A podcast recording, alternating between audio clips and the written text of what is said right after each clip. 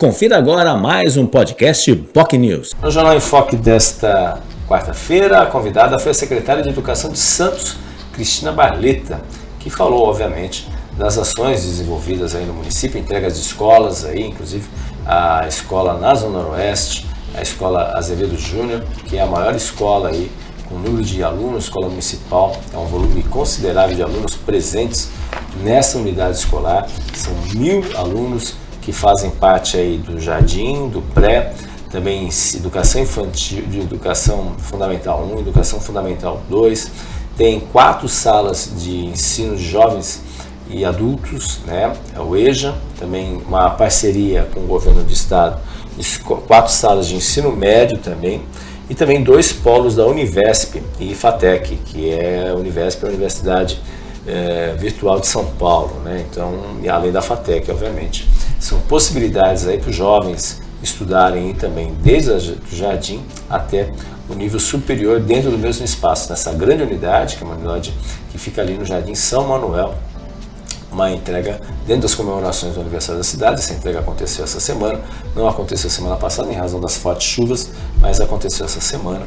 E, e, enfim, e aí obviamente a expectativa depois da entrega da escola vizinha, que é a UME Flávio Cipriano. E depois essas crianças, especialmente de educação infantil, irão para esse novo prédio que está sendo aí em razão de obras, em razão de licitação, vai atrasar um pouco essa obra nesse sentido. A secretária falou também da entrega da nova unidade ali, da desmembramento do Florestan Fernandes, ali do período integral 1, né, o Florestan Fernandes 1 e depois o Florestan Fernandes 2. E com isso, Santos passa a ter 75% das vagas em período integral.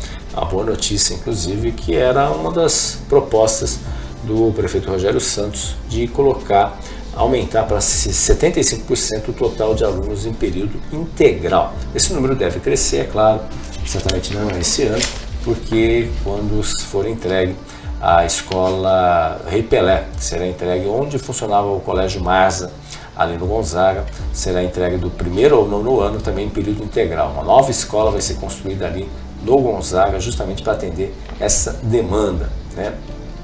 A secretária reconhece que o grande desafio é que alguns pais ainda uh, façam adesão para o período integral. Né? Muitos, muitos jovens ainda têm essa possibilidade, mas muitos jovens ainda, uh, por causa dos pais, que dizem que têm outras atividades, os filhos acabam não fazendo o período integral. Hoje tem, aumentou gradativamente o número de, de núcleos, né? existem escolas, uh, todas as escolas de educação infantil já são no período integral, das 52, só quatro são híbridas, né? as demais já são período integral. Já em educação, ensino infantil 1, se a escola não tem espaço, apesar da maioria já ter isso, existe também as jornadas ampliadas, né? 11 escolas já tem, é, tem, já tem a, a período integral, mas tem a possibilidade de jornada ampliada em 17 núcleos, que é o contraturno, né? Então, em, existem núcleos na Ponta da Praia, com a parceria com a organização social do Instituto Queiro, também outras unidades também espalhadas, inclusive no Quebra-Mar, eh, permitindo que os jovens façam práticas esportivas lá no Quebra-Mar também, agora liberado aí, uh, práticas de surf, de, de outras modalidades esportivas também. Ela comentou também sobre o Cais Milton Teixeira, que realmente foi depredado durante a pandemia e ali é um espaço importante, ali está aguardando o processo licitatório a ser lançado pelo CIED, Secretaria de Edificações. O processo está em voga e é em cima disso saber aí ah, as perspectivas para poder ocupar aquele espaço, inclusive nesse sentido. Sobre o Florestan Fernandes 1, que a gente comentou logo no início do nosso podcast, ele passa também a ser período integral, é, que é, funciona ali no antigo Colégio Novo Tempo, ali no Imbaré. Já a Escola José Bonifácio, eh, ela, ela vai, vai ser depois transferida, está acertando só a questão de refeitório, transferida aí para a unidade que foi adquirida pela prefeitura também, onde hoje está o prédio da Strong, era o prédio da Strong e passa a ser pela prefeitura, está fazendo algumas modificações aí, em breve esses alunos também de José Bonifácio irão para esse novo local.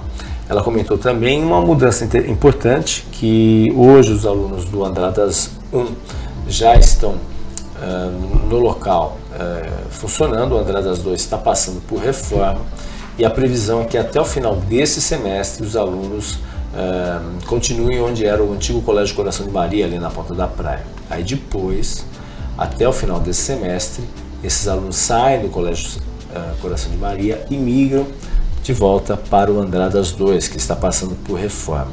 Depois disso, os alunos do Lourdes Ortiz irão para o Colégio uh, Coração de Maria, que está sendo ali, ali na ponta da praia também.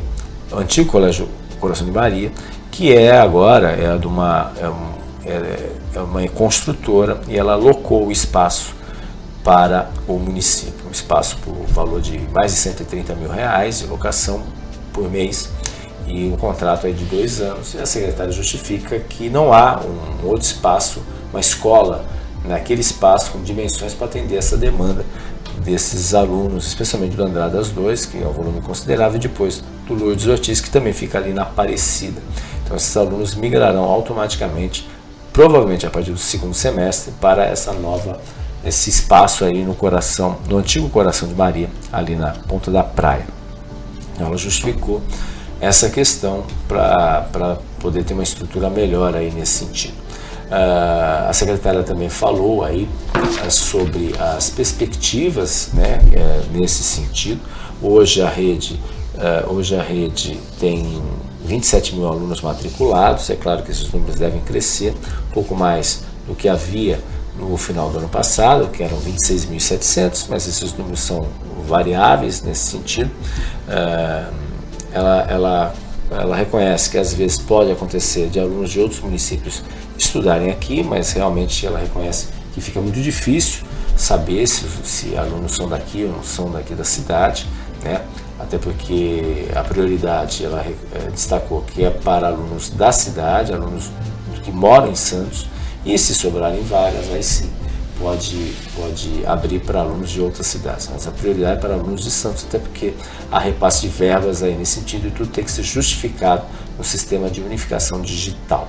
Ah, outra questão também que ela abordou, importante também, a importância da família estar presente, participar aí das atividades junto com os alunos para poder ter uma noção e o conhecimento também dos trabalhos a serem desenvolvidos. Né? Então, a parceria uh, ensino, educação e também uh, a família para poder andar juntas, inclusive nessas discussões aí sobre escola integral e tudo nesse sentido. Então, ela reconhece que há uma necessidade da família para poder andar junto, né? E isso acompanhar também a construção do aprendizado da criança, do jovem, né? do adolescente principalmente, para poder acompanhar.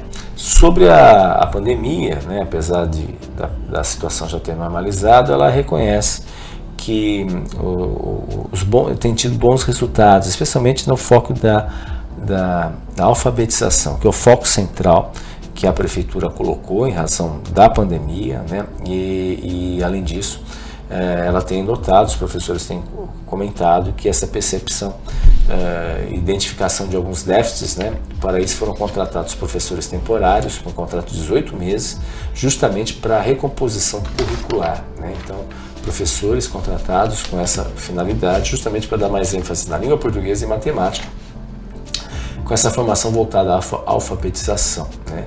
E qual é o objetivo? Que no final do segundo ano todo aluno está, tem que estar letrado e ela mostra que os resultados têm sido altamente positivos, o que é uma boa, uma boa notícia em razão da pandemia.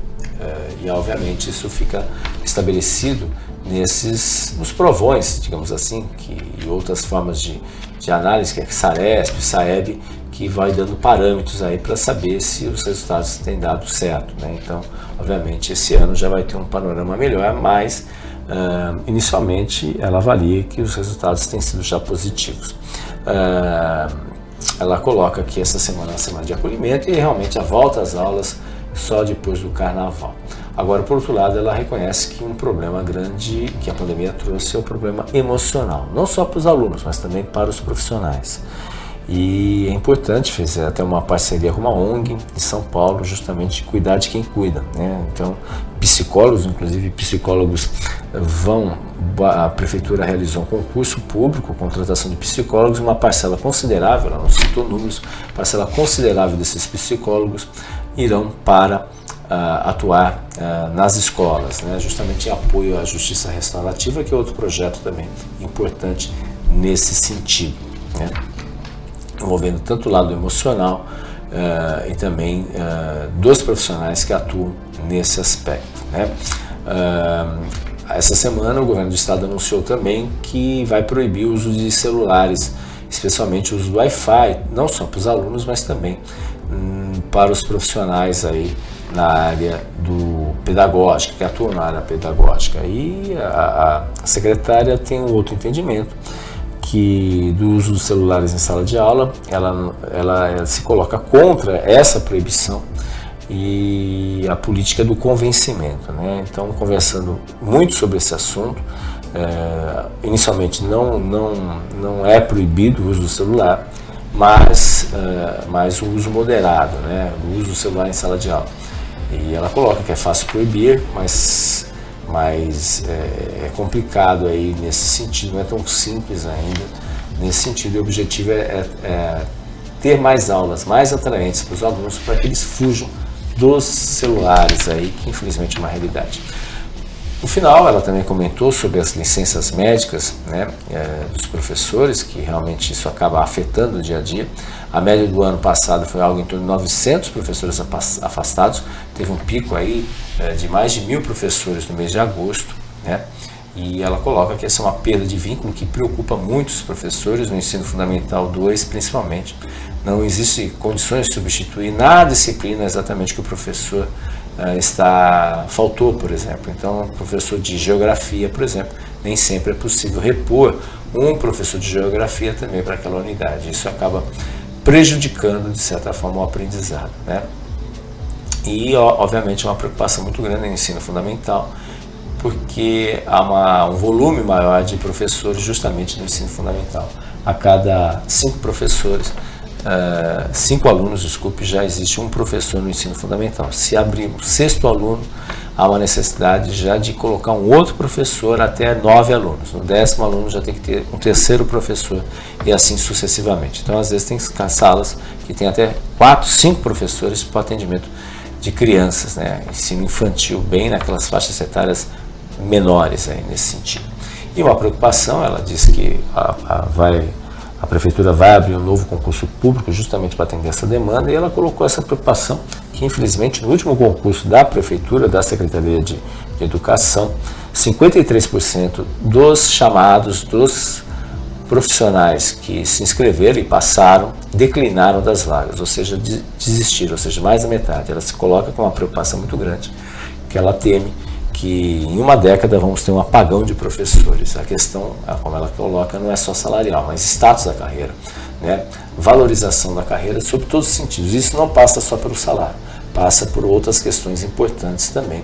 E há uma necessidade de avançar em políticas públicas, senão infelizmente, vamos ter um apagão na área educacional.